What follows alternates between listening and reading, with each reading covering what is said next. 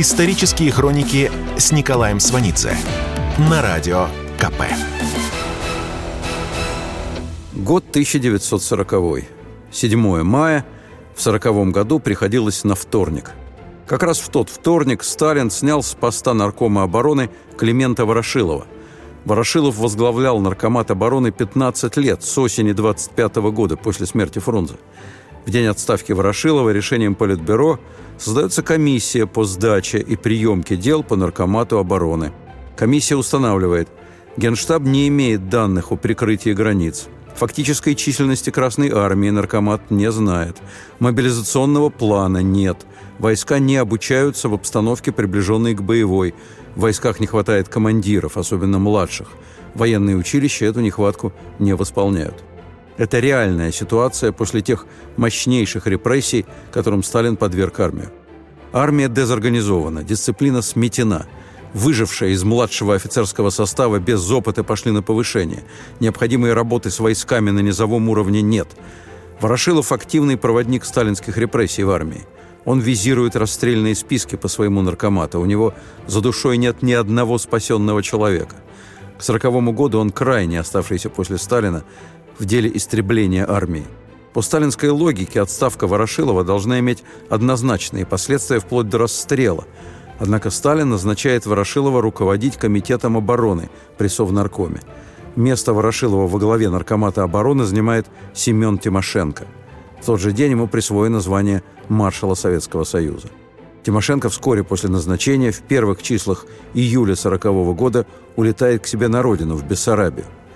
Территория Бессарабии присоединена к СССР в соответствии с секретным протоколом к пакту Молотова-Риббентропа, подписанным 23 августа 1939 года. Секретный протокол фиксирует раздел сфер влияния в Восточной Европе между СССР и Германией. В протоколе будущее Бессарабии сформулировано в пункте третьем.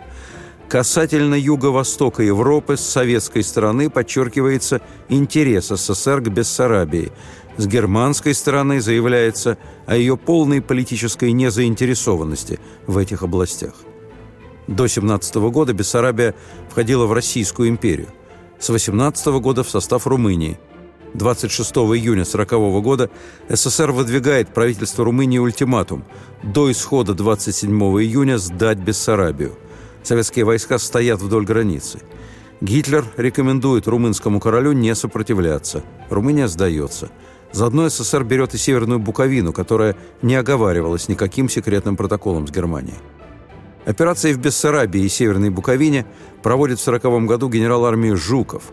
Он возглавляет специально для этого созданный Южный фронт. Тимошенко лично в операции в Бессарабии не участвует. Он просто едет туда, в деревню Фурманку, где родился. Из этой деревни его призвали в армию в 15 году, в разгар Первой мировой войны – на Западном фронте он получает три Георгиевских креста, уходит красным, воюет против Деникина и Врангеля. Со Сталиным знаком со времен обороны Царицына.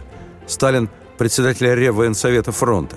В присутствии Сталина Буденный рекомендует Тимошенко на должность командира кавалерийской дивизии в составе первой конной. Там же тогда присутствуют Ворошилов и Егоров, бывший подполковник царской армии, в 19 году командующий Южным антиденикинским фронтом, в 1935-м маршал СССР, в 1939-м расстрелянный. Тимошенко в 19 году рассказывал Егорову, что он из крестьянской семьи и что он 17-й ребенок в этой семье. К 40 году Семен Тимошенко четверть века как не был в родной деревне. Гражданскую войну он заканчивал, участвуя в провальном походе на Польшу в 20 году. В составе первой конной дивизия Тимошенко почти дошла до Львова. Штурм города тогда не состоялся.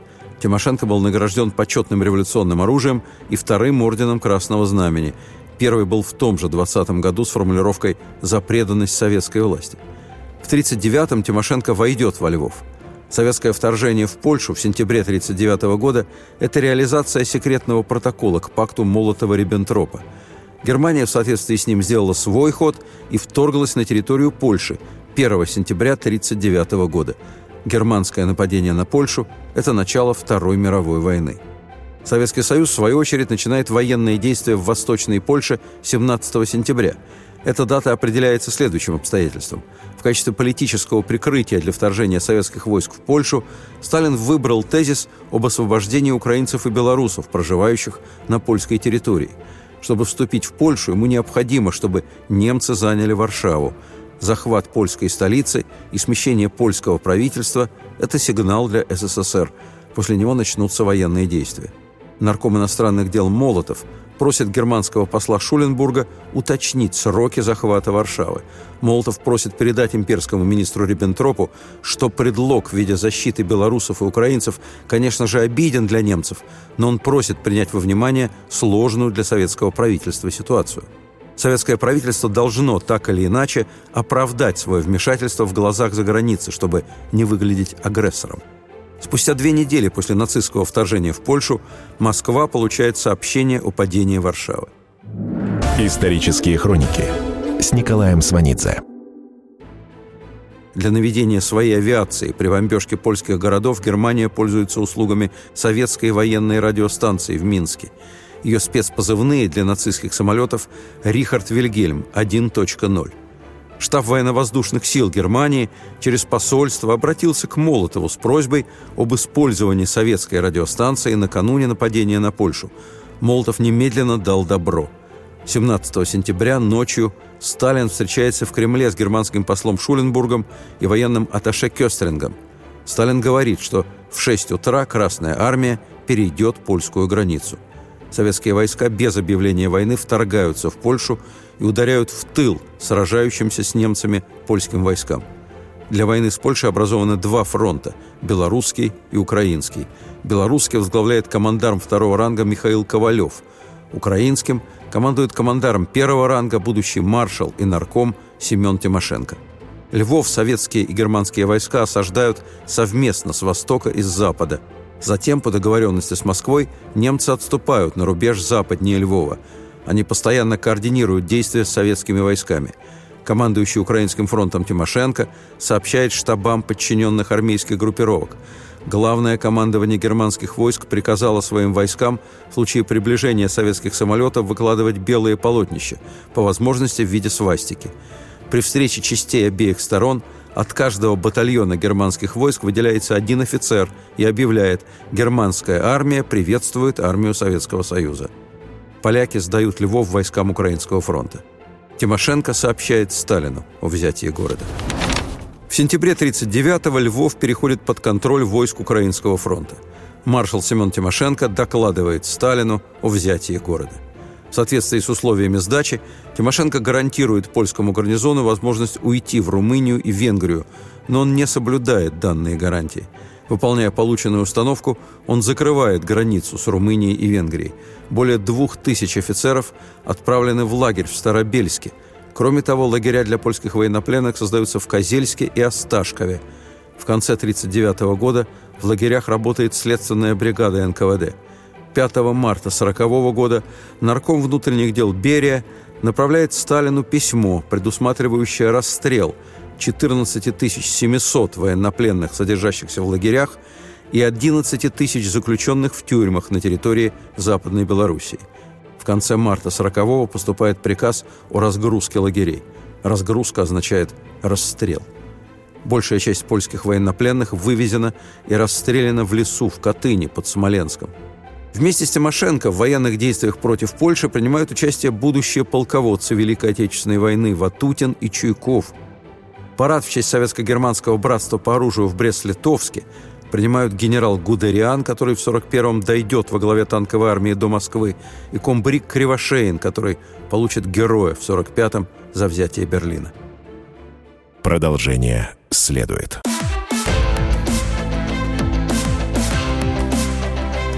Исторические хроники с Николаем Сванидзе на радио КП. Год 1940.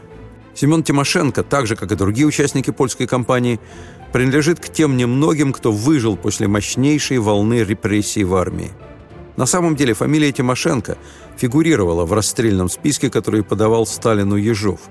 Тимошенко, так же как другим высокопоставленным военным, припоминались командировки за границу. Он ездил в Италию, и это повод, чтобы инкриминировать ему шпионаж – Кроме того, в 29 году служебную рекомендацию Тимошенко давал Тухачевский. Тухачевский расстрелян. Данная им в свое время рекомендация – это очевидная черная отметина. Но Сталин лично сохраняет жизнь Тимошенко в 1937-м. В 1944-м одна из дочерей Тимошенко, Екатерина, выйдет замуж за сына Сталина Василия – первый секретарь ЦК Компартии Украины, а также член военного совета Украинского фронта под командованием Тимошенко, Хрущев вспоминает, Тимошенко был на виду, особенно после репрессирования командного состава Красной Армии. На фоне оставшихся командиров Тимошенко выглядел довольно заметно. Двухнедельный поход на Польшу оставил ощущение легкой победы в большой войне. Против Польши, уже раздавленной фашистской Германией, СССР бросил полтора миллиона человек – 12 тысяч орудий, 3,5 тысячи танков, 4 тысячи самолетов. Советские силы по численности ничуть не уступают германской армии вторжения. После Украинского фронта против Польши следующим для Семена Тимошенко будет Северо-Западный фронт против Финляндии. Для Сталина Финляндия – часть сферы советских интересов в Прибалтике, которая очерчена в августовском секретном протоколе к пакту Молотова-Риббентропа. В октябре 1939 в Литве, Латвии и Эстонии размещаются советские военные базы. В ноябре у Сталина руки доходят до Финляндии. Цель Сталина – войти в Финляндию. Для начала немного отодвинув границу от Ленинграда. На деле Сталин претендует на территорию, где располагается знаменитая оборонительная линия Маннергейма.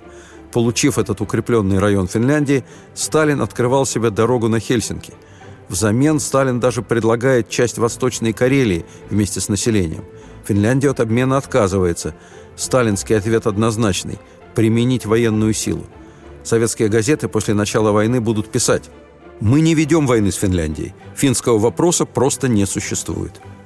Тимошенко, как член Главного военного совета, полагает, что СССР недооценивает маленькую Финляндию и переоценивает собственные военные возможности. Тимошенко высказывает свои тактические сомнения разработчику плана военных действий Финляндии, командующему войсками Ленинградского военного округа Мерецкову. Тимошенко сомневается как в возможности использования танков в лесах и болотах Финляндии, так и в сроках операции. Победу над Финляндией за 12-15 суток Тимошенко считает нереальной. Исторические хроники с Николаем Сванидзе.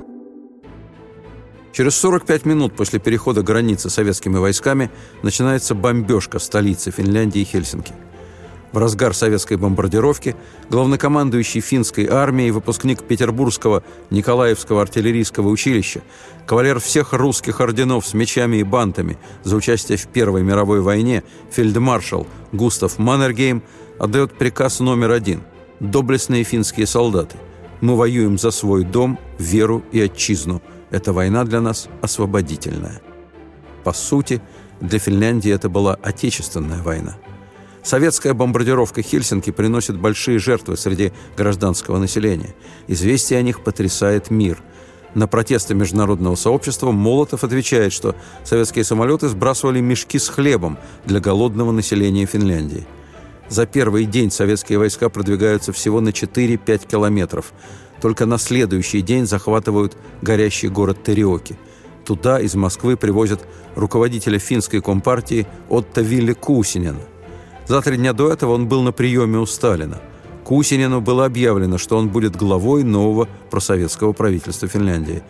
Молотов в Москве сообщает германскому послу Шуленбургу, что новое правительство Финляндии будет дружественно не только Советскому Союзу, но и Германии. Кусинен в Тереках – призывает финский народ встретить Красную Армию как освободительницу. Москва заявляет, что признает исключительно новое правительство Кусинина, несмотря на то, что в Финляндии функционирует законное правительство страны. Москва подписывает с Кусининым договор о дружбе с секретным протоколом. Протокол оформляет желательный Москве обмен территориями и создание советской военной базы в Финляндии. Сталин тогда сказал, надо будет потом финнов переселить переселить население Финляндии в соответствующие климатические условия, а сюда переселить другое население. В чем дело? Население Финляндии меньше, чем население одного Ленинграда. Можно переселить. Москва не сомневается в быстрой победе Красной Армии, такой же, как в Польше. Превосходство над финнами в живой силе и технике многократное.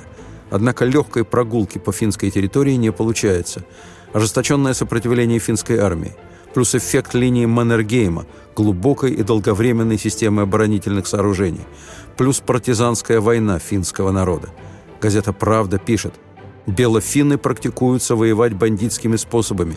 Они учатся стрелять с деревьев, рассыпаться небольшими группами, подкладывать мины. Славные красные воины обрабатывают финнов огнеметами, давят их танками. Конец цитаты. Огромный Советский Союз, целое десятилетие затачивающийся исключительно на войну, демонстрирует катастрофическую неготовность к реальным боевым действиям. 27 апреля 1940 года в 11 крупнейших кинотеатрах Ленинграда и в ДК имени Газа состоится премьера документального фильма «Линия Маннергейма». Драматург Всеволод Вишневский после просмотра напишет в дневнике «Вырезано все, что только можно. Нет подлинных смертей, раненых, нет обмороженных, нет трагизма». Советско-финскую еще называли «зимней войной». Так вот, Красная Армия начинает зимнюю войну в летнем обмундировании, в ботинках, даже не в сапогах. У многих ботинки рваные. Мороз 40-градусный, масса обмороженных. Интендантские службы не готовы. Солдаты получают замерзшие буханки и рубят их топором. Сухари начали готовить уже после начала войны. Сталин лично запрещает оснащение армии автоматами. Логика его запрета следующая. Солдат в бою будет вести непрерывную стрельбу, что приведет к большому расходу патронов. Ворошилов поддерживает Сталина. Ворошилов говорит, где нам набрать столько пуль, если поставим войска автоматы? Сталин вынужден разрешить автоматы уже в разгар финской войны. Фронт требует автоматического оружия. При этом треть солдат, брошенных в финскую войну, не обучены. В мирное время, во время обучения, им вообще не давали стрелять, экономили боеприпасы. Отступая, наши части бросают тяжело раненых, убитых не хоронят. Генштаб не знает численности армии в течение всей войны. Главное командование отдает приказ о переходе к обороне. Главный военный совет обсуждает, кто будет командовать войсками на Карельском перешейке. Вот тогда, 7 января 1940 года, и будет назначен Тимошенко – вспоминает маршал Василевский. Сталин спросил, так кто готов взять на себя командование? Наступило молчание. Наконец поднялся Тимошенко. Если будет наращена численность войск и действительно изменена вся система руководства ими, то я готов взять командование на себя и, надеюсь, не подведу вас. Так был назначен Тимошенко. Тимошенко предпринимает попытку по улучшению обеспечения личного состава. Полушубки, лыжи, ушанки вместо буденовок можно считать его заслугой. Тимошенко передает данные о количестве едоков, которые на 200 тысяч превышают цифры, которыми руководствуется Управление снабжения Красной Армии. Но управление держится своих цифр. 29 января 1940 года Тимошенко получает шифрограмму из штаба 18-й стрелковой дивизии. Окружены 16 суток. Раненых 500 человек. Боеприпасов, продовольствия нет. Доедаем последнюю лошадь. Цели этой неподготовленной войны солдатам непонятны. Официальная пропаганда постоянно смешивает задачи – отодвинуть границу от Ленинграда и освободить финских рабочих и крестьян от гнета капитализма. Сталин к февралю уже потерял интерес к созданному им правительству Кусинена. Оно бесполезно в Финляндии, ведущей освободительную войну. 11 февраля под командованием Тимошенко начинается прорыв оборонительных полос линии Маннергейма. Сталин требует от Тимошенко продолжения наступления. При этом Тимошенко располагает информацией о начале мирных переговоров. Наконец, мирный договор с Финляндией подписан. Он вступает в силу в 12 часов 13 марта 1940 года. СССР удовлетворил свои территориальные претензии. Финляндия, единственная из прибалтийских стран – сохранила свою независимость. Сразу вслед за подписанием мирного договора Тимошенко получает приказ о штурме и бомбардировке города Выборга. Тимошенко в недоумении. Согласно мирному договору, Выборг отходит к СССР. Тимошенко не понимает смысла лишних жертв с обеих сторон, но приступает к выполнению приказа. В июне 40-го редактор газеты «Красная звезда» Болтин будет инструктировать советских писателей – надо воспитывать людей в понимании того, что Красная Армия есть инструмент войны, а не инструмент мира. Будущая война с любым капиталистическим государством будет войной справедливой, независимо от того, кто эту войну начал. Тимошенко за финскую войну присвоено звание Героя Советского Союза.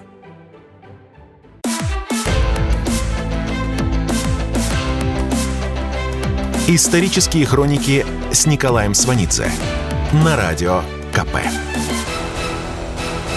Год 1940.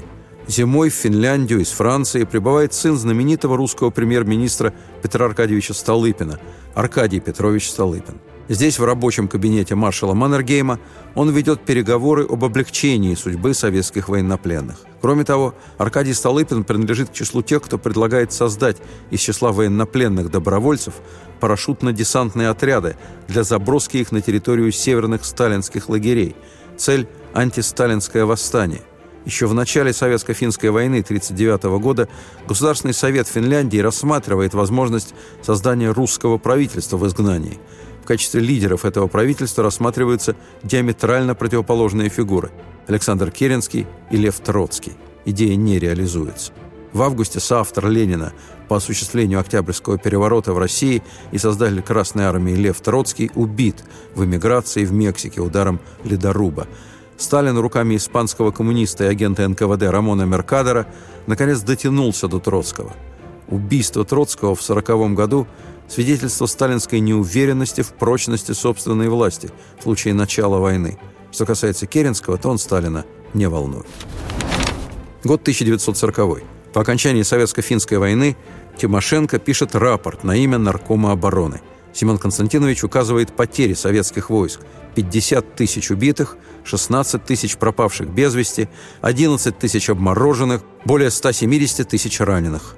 Реальные потери в советско-финской войне 39-40 годов составляют 126 875 убитыми и пропавшими без вести, 9614 обмороженных, 51 892 больных, 186 584 раненых.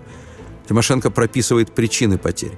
Недооценка противника, упрощенная оценка обстановки, просчеты в планировании, плохая подготовка войск, плохое материально-техническое обеспечение. До начала Великой Отечественной войны чуть больше года. В конце апреля Тимошенко уезжает в Киев. Он командует Киевским особым военным округом. Он берет неиспользованный за прошедший год отпуск. После Польши и Финляндии и до назначения наркомом он отдыхает в кругу семьи, читает газеты. Прибалтике с октября 1939 года, в соответствии с двусторонними соглашениями, подписанными после раздела Польши, размещены советские военные базы. К лету 1940 года на территории Латвии и Эстонии находится по 25 тысяч советских солдат, на территории Литвы – 20 тысяч. Условия их размещения безобразны. Спят на полу, сырость, холод, вшивость. Солдаты в старых грязных шинелях, небриты – Советские солдаты под глубоким впечатлением от уровня жизни прибалтийского населения. Он не то чтобы высок, а просто нормален. Сытость местных жителей жестко контрастирует с тем, к чему пригляделись солдаты у себя на родине, и что уже считали обычным и привычным. Выход советской армии в свободную Европу, который пока является Прибалтика, в 1940 году имеет неожиданные последствия. Зафиксированы случаи дезертирства. Бойцы пытаются остаться на проживание в прибалтийских государствах – Политработники стремятся свести общение солдат с местным населением к минимуму. В октябре 1939 года Сталин говорил о Прибалтике секретарю Коминтерна Георгию Димитрову. «Нам надо выдержать, строго соблюдать их внутренний режим и самостоятельность. Мы не будем добиваться их советизации. Придет время, тогда они сами это сделают». Это время приходит 14 июня 1940 года. Гитлер к этому времени уже оккупировал шесть европейских стран – советский нарком иностранных дел Молотов по мере продвижения германской армии по Европе направляет в Берлин поздравительные телеграммы. В апреле 1940 года он поздравляет германского посла Шуленбурга по поводу оккупации Дании и Норвегии. В мае по случаю вторжения в Бельгию, Нидерланды и Люксембург. Когда фашистские войска вступают в Париж, советские дипломаты выходят на улицу и приветствуют их. Советские дипломаты в Париже тотчас вступают в контакт с германскими оккупационными войсками – Успех Гитлера в Западной Европе позволяет Сталину двинуться в прибалтийские государства. Германские войска вошли в Париж 14 июня 1940 года. В тот же день поздно вечером Молотов принимает литовского министра иностранных дел Йозеса Урпшеса. Молотов выдвинул ультиматум с требованием смены правительства в Литве и ввода нового большого контингента советских войск. Урпшес говорит, что ввиду ответственности момента для его страны просит дать Литве время на размышления – Молотов отвечает, что Литва не понимает серьезности положения. Литва понимает серьезность положения. Урпша спрашивает, новый кабинет должен быть сформирован к утру завтрашнего дня? Не обязательно так торопиться, отвечает Молотов. Можно позднее, но другой день, например. Но при условии, что все наши требования будут приняты в срок. Будут ли советские войска вмешиваться во внутренние дела Литвы? Задает вопрос Урпшес. «Нет», — мгновенно отвечает Молотов. «Это прерогатива вашего правительства. Правительство Советского Союза пролитовское. Мы хотим, чтобы литовское правительство стало просоветским». Нужно ли согласовывать состав нового кабинета с советским правительством? Согласовывать придется, отвечает Молотов. Сколько предполагается ввести войск? От 9 до 12 дивизий. И в столицу, в Каунас тоже. Это дело военных, говорит Молотов. Но ясно, что в Каунас несомненно. Разговор Молотова с литовским министром продолжается 32 минуты. Будущее Латвии Молотов обсуждает 23 минуты. Разговор с эстонским посланником займет 11 минут. Литовское правительство уходит в отставку утром 15 июня, на следующий день после разговора с Молотовым. В тот же день советские войска уже в столице, в Каунасе. В Латвию Красная Армия входит 17 июня. Тогда же в Ригу приезжает бывший прокурор СССР, а ныне зам наркома иностранных дел Вышинский. Он особо уполномоченный советского правительства по Латвии. В занятую советскими войсками Эстонию направляется хозяин Ленинграда Жданов. В Литву едет зам наркома иностранных дел Деканозов. До этого Деканозов начальник третьего отдела Главного управления госбезопасности НКВД СССР. В 1953 году Деканозов будет расстрелян вместе с Берией. До отъезда в Литву в ночь с 15 на 16 июня Деканозов на Лубянке встречается с Вышинским. В числе прочих вопросов обсуждается план устранения партий, враждебных действиям СССР на территории прибалтийских государств. Дело в том, что присоединение этих государств в качестве республик к Советскому Союзу должно быть оформлено решением их законодательных органов. Для успеха голосования эти органы должны быть соответствующим образом переизбраны. Только полная ликвидация всех оппозиционно настроенных партий может обеспечить нужный исход голосования. Доконозов будет лично руководить этой акцией в Литве непосредственно из здания советского посольства в Каунасе. Все аресты будут проведены за одну ночь с 11 на 12 июля 1940 года. 14 июля на выборах в Сейм 99,19% голосов избирателей, по официальным подсчетам, отданы за кандидатов единого списка партий трудового народа. В Латвии и Эстонии цифры также переваливают за 90%. В июле 1940 года этому есть ряд объяснений. Опыт Польши, уничтоженный Гитлером и Сталиным, заставляет задуматься об элементарном выживании и не идти на самоубийство – Армии прибалтийских государств, в отличие от финской, не способны на реальное сопротивление. Коммунистические партии развивают крайнюю просоветскую активность. При этом Литва в качестве пряника получает Виленский край и свою старую столицу – Вильнюс. И главное, в июле 40-го еще не вводят повсеместно колхозы, не отбирают землю и скот – Население этих стран в 1940 году рассчитывает на защиту от нацизма в лице СССР еще не знает и не может себе представить, что такое сталинские репрессии. Между тем, инструкция НКВД о депортации, то есть выселении так называемых антисоветских элементов из прибалтийских государств, была разработана в октябре 1939 года, сразу после подписания с этими странами договоров о дружбе и взаимопомощи. Инструкция лежит без движения полтора года. В мае 41-го глава НКВД Берия согласовывает со Сталином проект постановления Совета народных комиссаров и ЦК ВКПБ о мероприятиях по очистке Литовской ССР от антисоветского, уголовного и социально опасного элемента. Именно с такой формулировки в СССР начинался 1937 год. На стадии согласования документов к Литовской ССР добавлены латвийская и эстонская. Подлежащие репрессиям арестовываются – Имущество конфисковывается. Лагерный срок от 5 до 8 лет с последующим поселением на 20 лет в отдаленных местностях СССР. С 40 по 53 год из Литвы выслано 118 599 человек. Это 4% населения. Из Латвии выслано больше 2,5% населения. Из Эстонии более 3%. Кроме всего прочего, репрессия – это самая опасная, самая недальновидная и бездарная политика из всех возможных на приграничных землях накануне войны. 21 июля 1940 года вновь избранные парламенты прибалтийских государств обращаются в Верховный Совет СССР с просьбами о принятии в состав Советского Союза. Литовский Сейм в этот день заседает еще в старой столице Каунасе, в здании Государственного театра. Просьбы о принятии в СССР удовлетворены. Население этих стран не знает, что еще месяц назад, 17 июня, нарком обороны Семен Тимошенко представил Сталину докладную записку с предложением на территории занятых республик образовать Прибалтийский военный округ.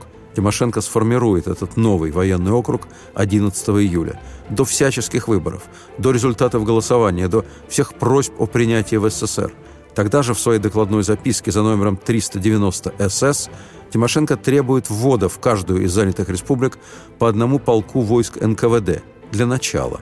История с Прибалтикой, точнее с Литвой, будет иметь продолжение зимой 1941 года – в соответствии с секретным протоколом к Советско-германскому договору о дружбе и границе от 28 сентября 1939 года Германия оставила за собой маленькую часть Литвы, так называемый Сувалкский выступ. 10 января 1941 года в старый секретный протокол вносятся изменения. Гитлер отказывается от своей части Литвы и продает ее Сталину. Сталин покупает эту территорию за сумму, как указано в новом секретном протоколе, в 7 миллионов 500 тысяч золотых долларов – равную 31 миллиону 500 тысячам германских марок.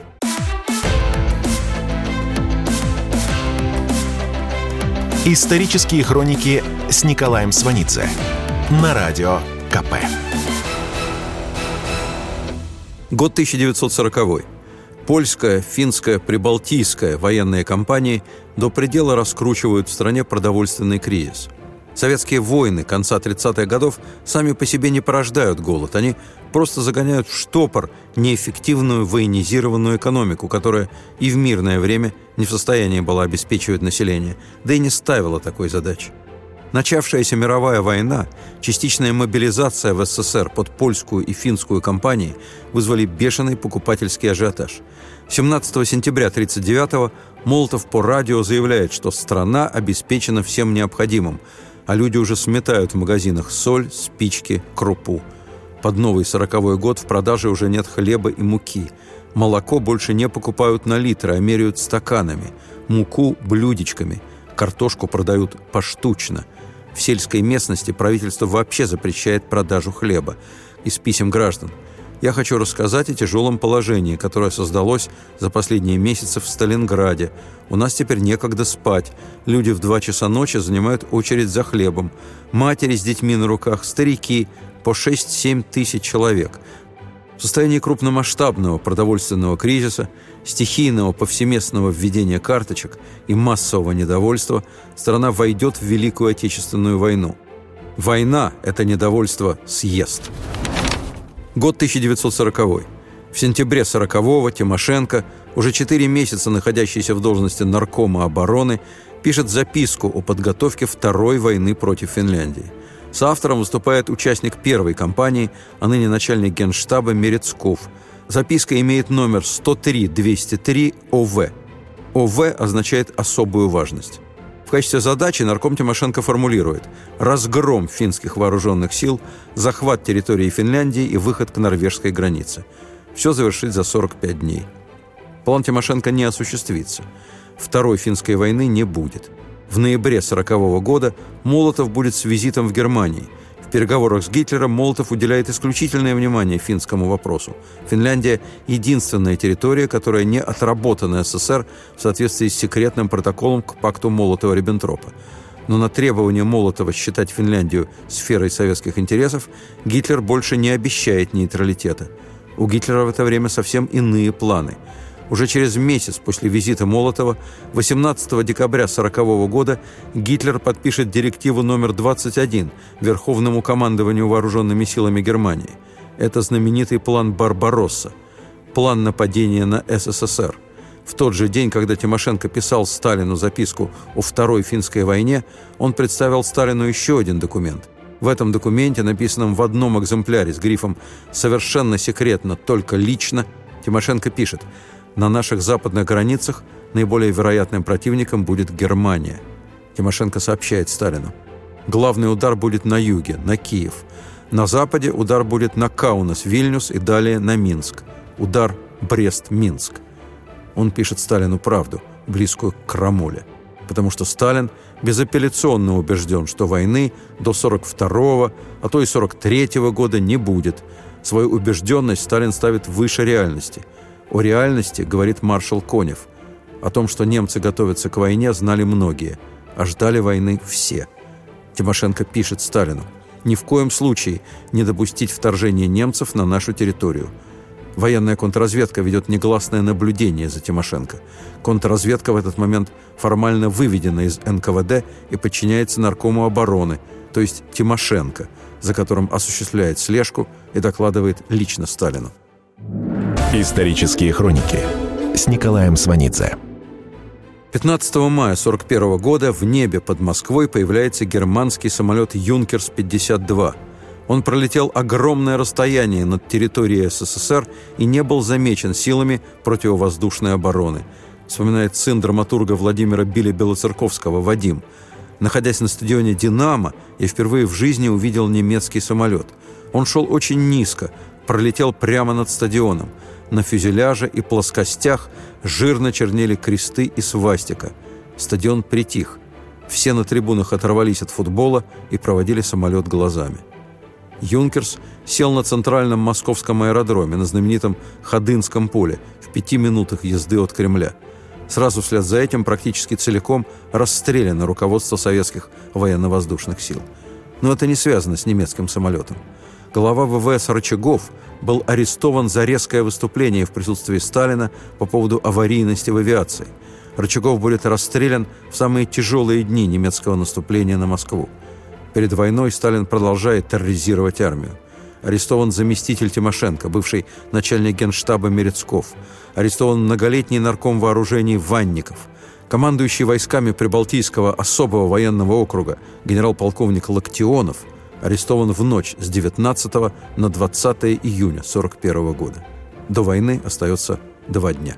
Продолжение следует.